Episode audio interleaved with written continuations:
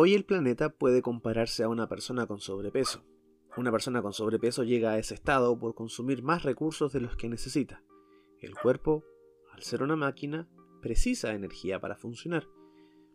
En la mayoría de los casos, la ingesta excesiva genera grasa y desperdicio por el superávit energético.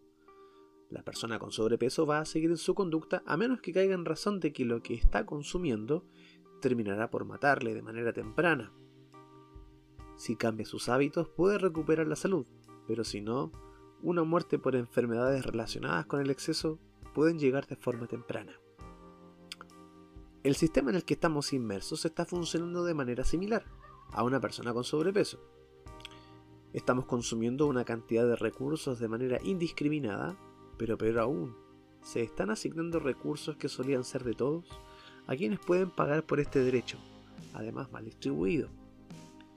Entonces a la larga o en el corto plazo el sistema comenzará a convulsionar y enfermarse, para dar paso a una crisis multiorgánica y fallecer. Las señales ya se están manifestando.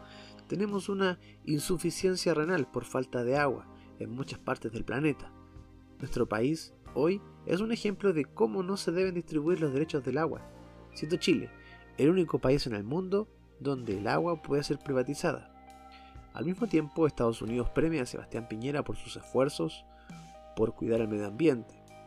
El mismo presidente, amparado por una constitución redactada en una dictadura, distribuye los derechos sobre las aguas sobre unos pocos, mismos derechos por los que la gente hoy protesta. Entonces, ¿qué nos queda por delante?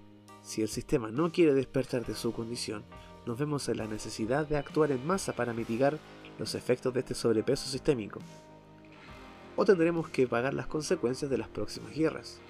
Esta vez no por dinero, ni por territorios, sino por la sobrevivencia de la especie.